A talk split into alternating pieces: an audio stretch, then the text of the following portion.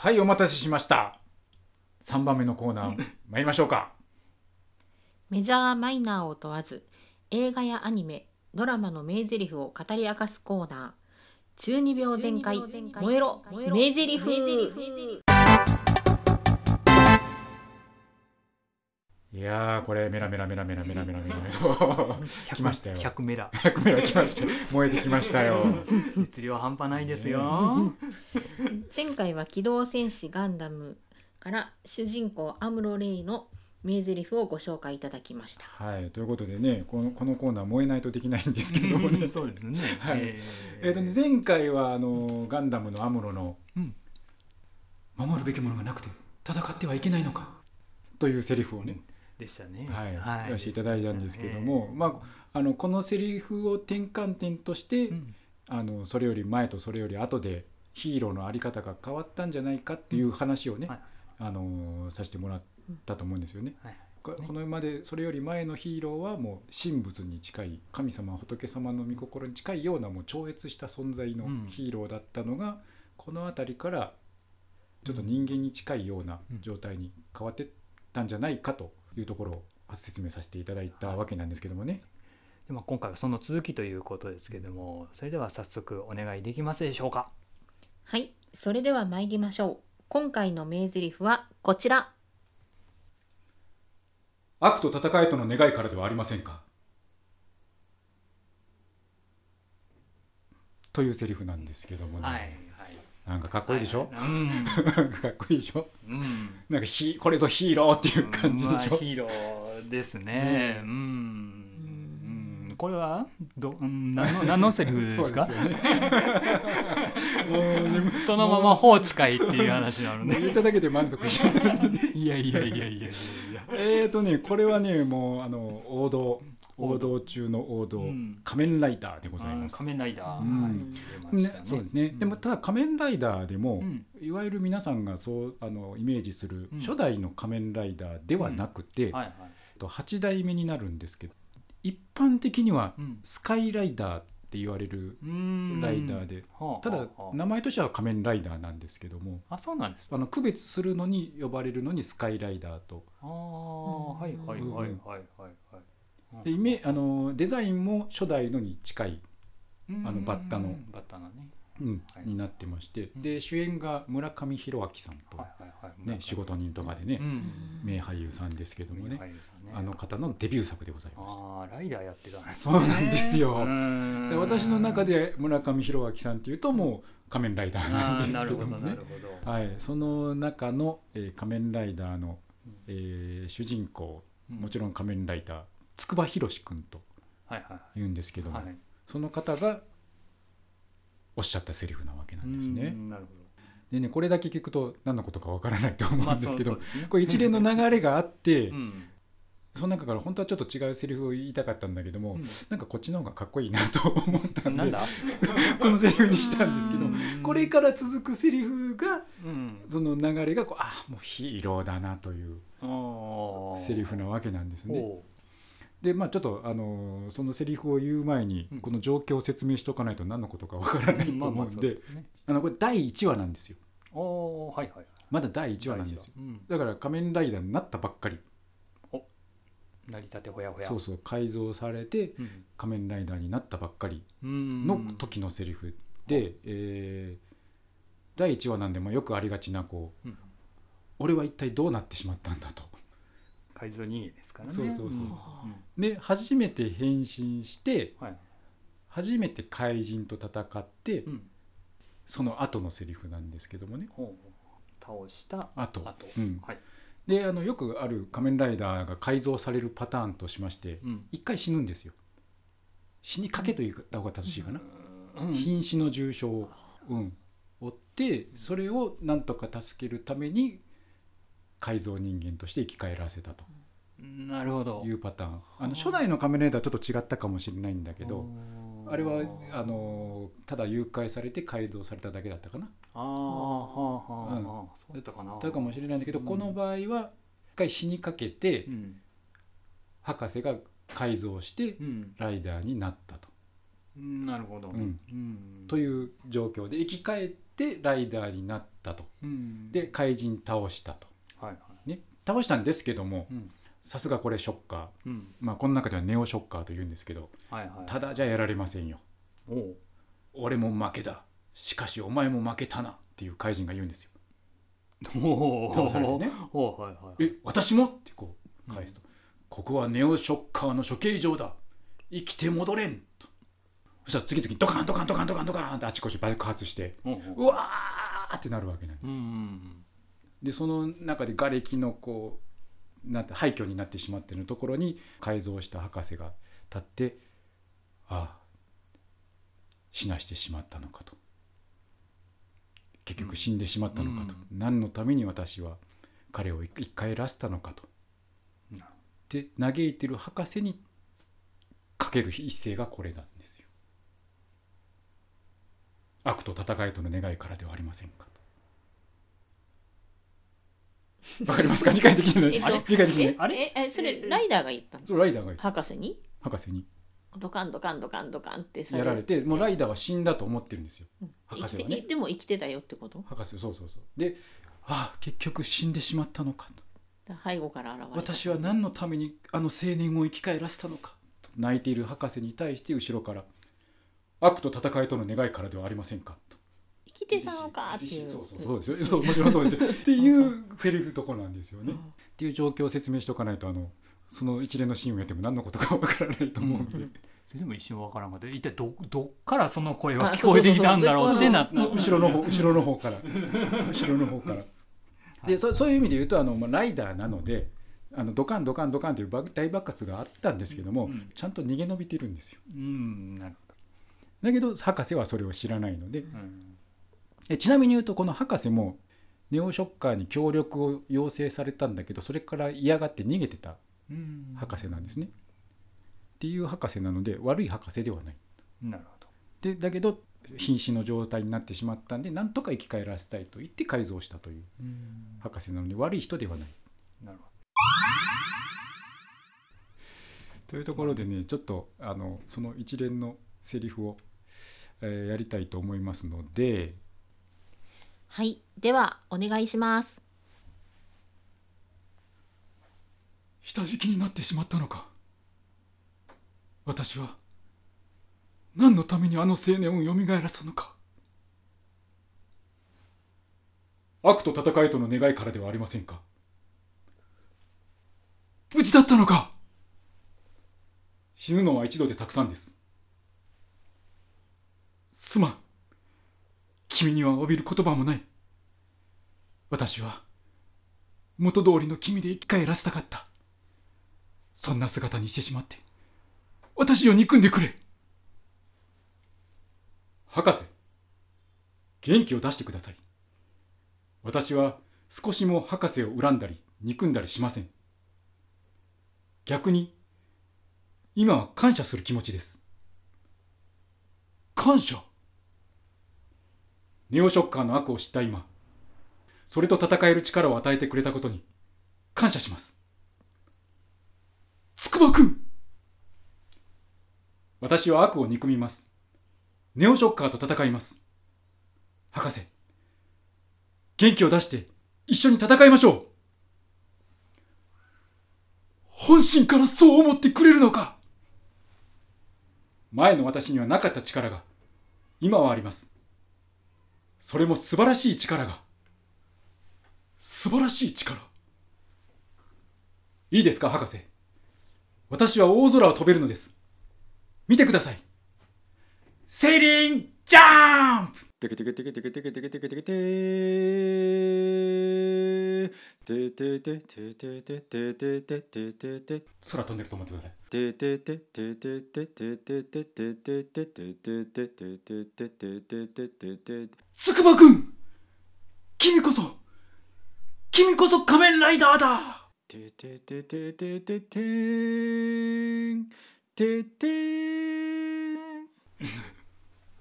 というね、ははい。ちょっと疲れましたけども、えー。ちょっと長かったですけども、まあそういうことなんですよ。見てる子供の頃見てる分にはそのかっこよく描かれているからうん。あのかっこよくていいじゃないっていうのはあるかもしれないんですけど実際にあんな姿になったらうわーって感じですよ。なるよね。う。ん、なんでバッタやねん。そうそうそうそうそう。そうなるよね。これもっとなかったみたいなそ うどないしてくれてんねんってね言いそうなところですよ。ね、そうね。で博士ももちろんすまんとこれしか手がなかったんだと恨んでくれて構わないって言ってる博士に対して逆に感謝しますとうん。感謝する気持ちですとなかなか言えることじゃないですよ。なかなか。でそのその後にネオショッカーの悪を知った今それと戦える力を与えてくれたことに感謝します。なかなかねこれ。どうですかっていう。うん。な守るべきものがああるからとかそういう次元じゃない話ですよと。う。ん。でちなみに言うとこの時点でのこの筑波宏君っていうのはもうもうあのご両親も亡くなって、うん。兄弟も亡くなって身寄りのいない状態なんですよ。はいわゆる守るべき人というのはものというのはない状態。うんなんですよね。この前言ったような、そんな中で悪と戦えとの願いからではありませんかかっこいいと思いませんかこのセリフ熱いね。熱いでしょ、うん熱い。何のために生き返らせたんだ？悪と戦えとの願いからではありませんかなるほどね。あのー私はねこの「仮面ライダー」歴代ある中でも、うん。あの好き好きなランクで1、2を争うんですよ、このスカイライダーが。ああー、なるほどね。うんででもう一つのも好きなんですけども同じぐらい好きなんですけども王道中の王道の仮面ライダーって言われるともうこれがもうダントツなんですよねう。ん。でなんでかなっていうのを考えてた時にああやっぱこういう前向きさが子供心になんか感動したんだなと。う。うんん、であのそれまでの仮面ライダーっていうのはヒーローはヒーローだったんですけども、やっぱり改造されたことに対するなんていうかな卑屈感というか悲壮感というか、俺は改造人間なんだもう普通の人間じゃないんだと。こんな化け物になってしまったんだというセリフもありますよ。っはいはい。ていうのをなんか抱えてたんですよ。うん。ただこの筑波宏君はそういうのがもう一切ない。前前向きな悪と戦える力を与えてくれたことに感謝しますと。うん、面白いのが第1話で怪人と戦ってる時にね、うん怪人の方が「そんな姿でどう生きていく？死んだ方が身のためだ」って言われるんですうよ。んそれまでの仮面ライダーだったら大体そこで「うっ!」うんうわっていうのがあるんですけども、普通の人間じゃなくなってしまったって言ってひるむんですけど、この筑波宏君に関しては「その心配は無用だ!」とどすいません。笑うとこじゃないんでなんか笑え わかりますよ。わかりますよ。確かに普通に考えたらアホなんかと思う。普通の人間の次元で考えたらもうアホなんかこいつはと。はいはい。だけどもそれぐらい超越してうん。戦うという。なるほどね。仮面ライダーって大体改造されるのって完全巻き込まれ型が多いんですよ、うん。さっき言ったように本郷武っていう初代のね、ん。仮面ライダーなんかだとあのショッカーの人間選抜コンピューターみたいなのがありまして、うん。優秀な人間をピックアップするんですよ、うん。その中に本郷武っていうのがうんピックアップされて拉致されて改造されたと。っていうようなね、感じなんですけどこの筑波宏君っていうのはたまたまうん。博士がそのネオショッカーに拉致されかかってるのをうん。見つけて、あ暴走族に絡まれてる人がいるぞと。うん。助けなければとと言って助けに入るんですよ。うんそれで巻き込まれていったと。で助ける最中に怪人にやられて死にかけたと。完全巻き込まれ型じゃないんですよ。うん能動的に巻き込まれていったという方が正しいのかな。うんから助けに入ってやられてしまったんやまあまあそれはもうそれはそれはだからライダーの力が必要だったんです。なるほど普通の人間だったら勝てたかもしれないんだけど もう怪人ですから、怪人ですからね。うん、でそういうのがいるっていうのを知ってしまったわけですから。なるほど。戦わなければと。うん。だからあのー理由なくヒーローなんですよ。なるほどな。理由なくもう正義感なんですよね。う、ん。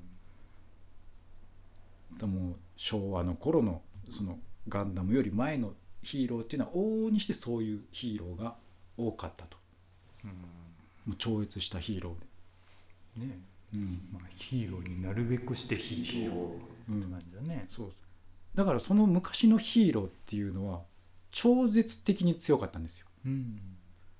あのライダーに限らずね、はい。どのヒーローにしても、うん。だから大体一人で大勢の中に助けに行くんですけども、たった一人ですよ。うん。ヒーローが来ただけで「ああもう助かった。うん。待ってました」これね改造人間じゃなくなかったとしてもあの時代劇でいうと遠山の金さんだとかうん。暴れん坊将軍の新さんねうん。徳田新之助さんとかでもそうですよ。うん。一人来ただけで「ああもう助かった」うん。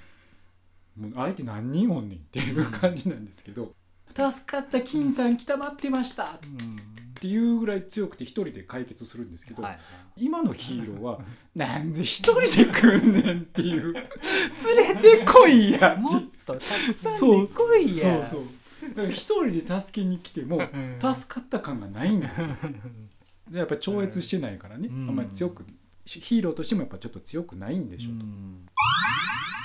そうだからもうもうド直球っていう感じですよ、うん。ヒーローの中でもド直球となるうほどね。ん、ただねこれあの先ほどの冒頭の話でもないんですけども、うん。ド直球でもヒーローっていうヒーローなんですけども、うん。それがためか視聴率的には、うん特に前半の初期の頃はね、うん。あんまり良くなかったらしいんですよ。ああそのスカイライダーの。ので途中でテこ入れが入って、うん。ちょっと路線変更したっうんていうのがあって私は初期の方も好きだったんですけど、うん。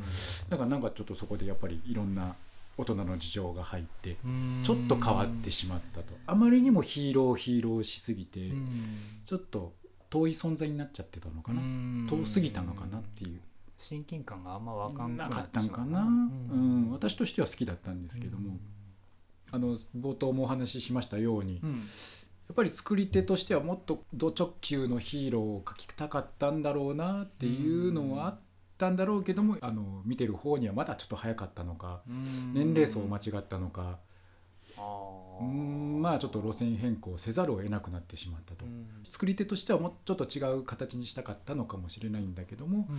変わってしまったなと。うんそうなんですね。ん。でねそれっていうのが前もお話ししたようにうん。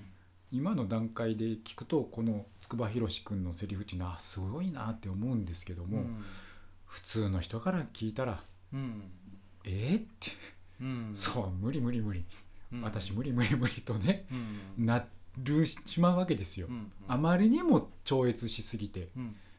それはちょっとそれ私じゃないしと。あのもちろんあの最終的な理想形としてはそこはあったとしても今ここやしと いう人にと対してはあちょっと難しすぎたんかな。うん。ことがあってあのガンダムあたりからちょっと優しめに人間に寄り添ったうん話になっていったのかなと。うんであのよく言われることで、まあ、こういう仮面ライダーとか昔の昭和のヒーローものとかでね基礎になってる元になってる中国の古典だとか日本のうん昔の聖典とかあのなんていうかな難しい本ですよね。っていうのは往々にして為政者に向けてうん書かれているものが多いと。うんもちろん人としての在り方の理想としては誰にでも当てはまるんだけども、そこに行くあの在り方としては為政者に向けて書かれてるんで、うん。もう為政者が読んだらああってなるんだけども一般庶民がそれを見てあの、ね、今でもそうですけどももう世界の平和よりも、うん。今日の晩ご飯が気になる人たちばっかりなんですよ。間違いない。うん、そんな人にこの心悪と戦えとの願いからではありませんかなんてことを言ってもですね、いやもう今日の晩飯どうするかが大事やねんと。日々暮らしていくだけでいっぱいやねんと。うん。いう人にとっちゃ確かに難しいかなと。うん。いきなりそこに行ってもね。うん。とはいえだからといってそのままでいいのかというのはうん。あのいろんなところを見てもあるのでうん。行く行かないは別として理想形としてはあるのでじゃあどうしようと。うん。いうところで多分ガンダムあたりから変わってきたんじゃないかと。うん。いうところで、えーとね、本来ならばこの昭和のセリフをやってで別の時に平成のセリフをやってうん。どう変わったかをやろうと思ってたんですけども。はいはいはいはい、はい。そうですよね私が私が冒頭に言ってるように本当に今週もっていう番組ならうん。毎週やってる番組ならそれでよかったんですけども。はい。まあ多くても月に2回やれるかどうかといううん。番組でそんなことをしていたらうん。あれ？それ何の話だったっけ？と。忘れられてしまうんじゃないかと。ということがありますのでえ。このこの昭和のセリフをね今覚えておいていただいて、うん。じゃあ同じようなセリフを平成のヒーローが言ったらどうなるかと。そういうのを対比していきながら近いとこから遠くどう変わっていったかと。いうのをあの上げていこうかななんと思いまして。ほだから今回から名台詞はうほう。2つ出てきてしまうわけなんですね。二度おいし。い二度おいしい。でねえっ、と正確に言うと、うん。あの対比するセリフとしては、うん。ネオショッカーの悪を知った今それと戦える力を与えてくれたことに感謝します。そっちがいいっていう本当本当は、うん、本当は対比としてはここなこれなんですよ。ちょっとこれではあんまかっこよくなかったんでね。かっこよくなくていうかバーンと言うにはねああったんであの。そこはすいませんと、はいはいなるほどね、うん。はいはいはいうん、本来なら恨んでもいいところをいや感謝してますと。なるほど。うん。そこをあの昭和のヒーローはこういう言い方をしたけども、はい。平成ではどう言ってるかとうん。いう話がはい。ありまして、えー知ってる人は知ってて今でも根強い人気があるアニメなんですけれども、あ今度はアニメ。はい。はいはいでも割と知らない人のが多いという アニメ。平成のアニメ。平成ですね、えー1997年おおはいはいはい。なのでまだそんなに離れてない。うん。このライダーの心がまだ残ってるはいはいはい。時代なんですよ、うん。のアニメで「えー勇者王ガオガイガー」と。絶対わからん。やっぱりか。絶対わからん。やっぱりか。あのアニメでねガンダムシリーズが終わった後に 勇者シリーズっていうのがあったんですよ。土曜の夕方同じ枠でガンダムの後の枠ですか？枠ですわ。あそうで同じサンライズというはいはいはい。同じ制作会社が作ってる中,、中でうん。勇者シリーズというのがありまして、うん。まあ、聞いてる人で知ってる人はわーって言ってると思うんですけども その中でもこのガオガイガーというのがその中でも は熱いんですよ。で勇者シリーズって割と低学年向けに全体的に作られてるあのアニメだったんですけどももこれに関してはちょっと年齢層高いよねと。う対象にしてる年齢層が。で熱いよね。うん。ド直球よねっていううん。アニメなんですよね。おでこれもあの主人公がサイボーグなんですよ。うんはい同じくサイボーグで。えロボット枠やのにサイボーグなんですか？そうそうロボット枠ですけどサイボーグなんですああそうなん昔よくありましたね。サイボーグがロボットに合体してああはあはあはああのロボットを動かすっていううん。系のやつですね。でその主人公が獅子王ガイ君というんですよね。はい。でこのガイ君は先ほどあののね子供がなりたい職業の宇宙飛行士、お出ましたね。うん、うん。を目指していまして見事宇宙飛行士になれましてうん宇宙に飛び立つんですけども、うん。その時に宇宙から謎の物体が来ましてうん。ドーンとぶつかってしまいまして。ウルトラマンやないですか。まあそういう近いですね。その特徴は。そうですね。はい、でであのもう瀕死の重傷になってしまったんですよ。あまた瀕死の状態だね うん。でなんとか生き返らした姿がサイボーグ。その特徴は仮面ライダー。でそのガイ君のセリフ。そうセリフなんですよね。でこのガオガイガーなんですけども、うん。基本は科学の力でうん。ロボットを動かしてほう。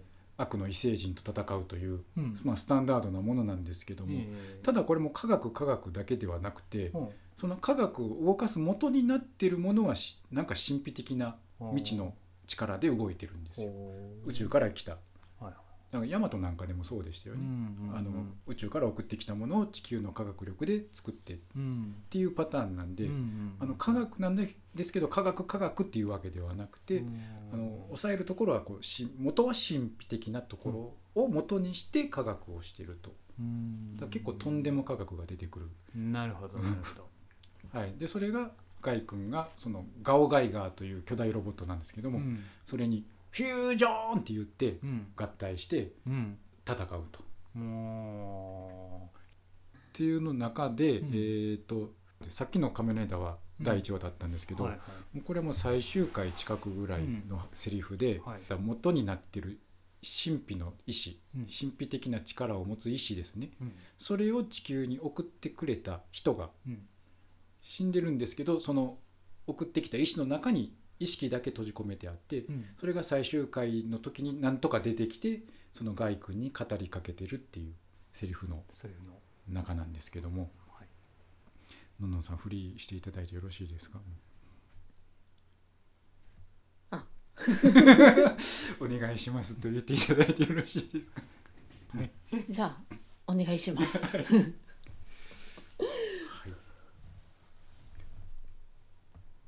サイボーグガイ。君には感謝している。本来なら私がギャレオンとフュージョンするはずだった。いえ感謝するのは俺の方です。大切な人を守る力のすべてはあなたが与えてくれたのだから。ありがとうガイ。っていうね短いところのセリフなんですけども。なるほど。うん、うん。わかりますか？その筑波宏君の言ってるセリフとのうん。若干の違いが。これがねあのこの前のガンダムのセリフを思い出してもらってこのセリフを聞くとあーっていうのが分かると思うんですけどもあの筑波宏君はもう天涯孤独に近い意味であってもうん。悪と戦える力を与えてくれたことに感謝をしますと。うん誰かとかいうのではなくもっと大きな大きなところで感謝しますと言ってるんですけどもこのガイ君に関しては大切な人を守る力の全てを与えてくれて感謝しますと。うんとだから守るべきものが人が明確にあるという状態なんですよね。うんでもちろんねこの獅子王ガイ君というのは大切な人を守るっていうだけで戦っているわけではないのでもちろん地球の平和のために戦っているのでもしその大切な方があのこの中では恋人彼女として書かれてるんですけどもだけどその人がいなくても同じように戦ってただろうという人ではあるんですけども、よりあのさっき言ったように視聴者に分かりやすくね何のために戦っているのというのをより分かりやすく伝えようとしてこういう言い回しになったんじゃないかなと。うん守るべきものもなくてなんで戦うんだっていうところ人間としてはやっぱちょっと分かりにくいですよ。うんね、超越したヒーローだったらそれは当たり前なんですけども人として考えた場合はまずまずそこからかなと。っていうところでこの平成版になるとこういう言い回しに変わってきたんじゃないかなと。ね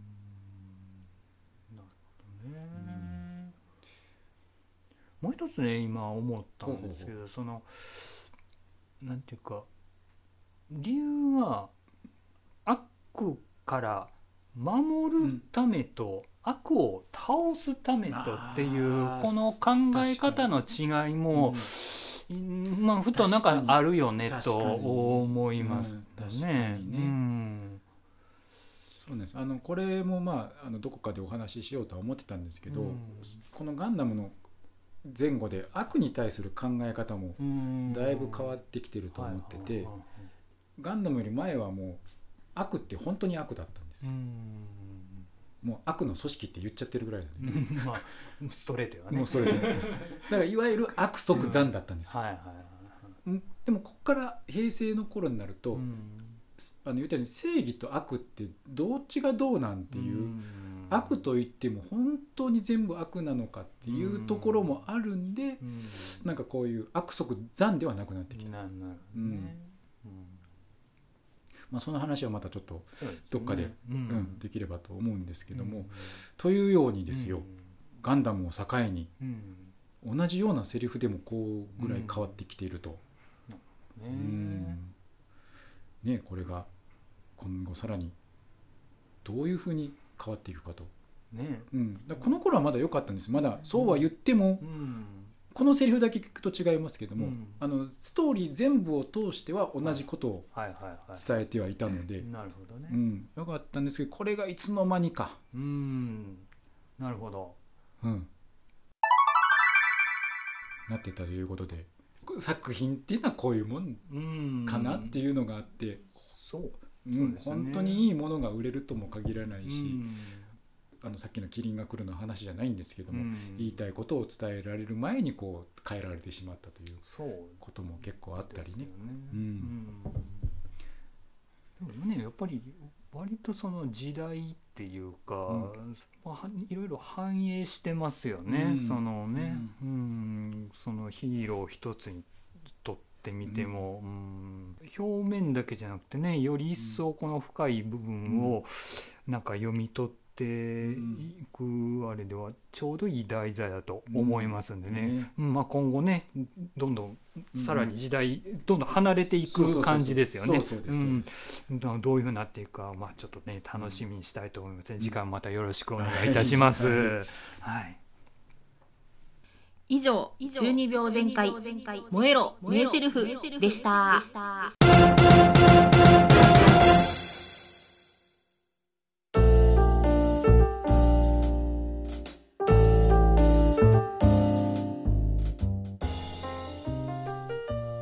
今回もご視聴いただきましてありがとうございました。ありがとうございました。なんいやーどうでしたのんのさんか今回割と難しいテーマというかちょっとあの何回か宇宙に散歩に行っちゃって。ね。ぼんやりしちゃって。大体説法ってこんなもんですよ。すいません。途中からなんか消えた感じになっちゃって。マイクの音源切れてんのかな あれ？言ってましたね。申し訳ありません。いえいえいいんですけどもねえなんか、いや小中高生の、うん。そのなんか特に小学生のゆ夢が会社員っていうところも、うん。なんかええっていう なんかえらい時代が変わってきたのかなっていう。でもであんまりもうここで言うのやめときますけど。やめるんかい。やめるんかい、う ん次回に続くって感じで、ね確かにね。はい。うん。はい。確かにね。ね。うんそういうことです。ショッカーたちの。うん、ね。そうですね。その辺も多分なんか見え隠れしてきましたよね、なんか話してるうちに、それ違うと思って喋ってたんですけどね。うん。そんなこともね。ね。ちょっと難しい話も、ね、多いですけど。ね今さうん。お互いね。お互いね、うん。えね。でもまあまあ聞いてほしい話ではあるなと。ーそうですね。ね。知っといてほしいかなとは思いますね、知らないよりは多分知っていた方が、いいと思います、多分名台詞のあたりでも出てくると思うんですけども知らないより知ってる方がいいんですけど知ったがために逆に利用されてしまうっていうね。うん。なんかねこともあるかもしれない。そのあたりはちょっとまたどんどんね、そっち行かないようにねそういう助けになればいいかなと思いますけども。こんな感じでよろしいですか今日は、ねよろしいかと。よろしいですか、はい。よろしいですか、はい。よろしいよろしいですか？ええ大丈夫ですかまあ、だいぶ時間も押してますあそうですね。ものすごい押しましたね。めちゃめちゃ長くなりましたから。ね。どう編集しようかなっていう。編集者泣かせの。話ですね。うん。ねはい、とはいえですね、まあまあ今後もまああのいろいろと、えー活動の幅を広げていきたいななんて思うわけですけども、いよいよねあのうちのエースのお。脚本があ。なんか出来上がったという聞きましたよ、うんはい。もうその辺もねね。番宣じゃないですけど、ね。宣伝できるようにね。なりつつありますのでね。ね。ねとね表に出せるようになんとかしたいんですけども、あそうですね。いろいろ人の手が欲しいなっていうのもありましてうんね、えまあそのあたりもそのうちなんかお便り募集するのかな？お。しないのかな？えホームページがね出来上がってますのでね。それは言ってあげてくださいよ そ それは言ってあげてくださいよ。うん。なんですけど、はい、あまあそのその辺も含めてまあちょっと次回にね、あのあのははいあのしたいと思いますね。ね。はい、はい、今後どうなっていくかということを皆さんお楽しみにしていただければと思いますので、はい。えーこれからもご視聴のほどよろしくお願いいたします。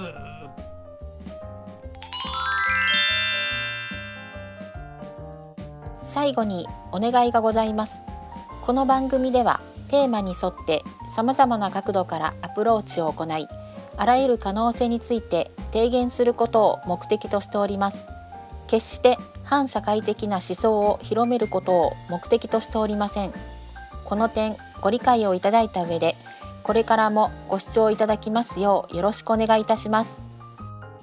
それではまた次回のレディオトーク知的好奇心ライブでお目にかかります。お相手は新大とのんのんと伊庭でお送りいたしました。それでは皆さんごきげんよう。レディオトーク知的好奇心ライブこの番組は一般社団法人ビブシンマルスの提供でお送りいたしました。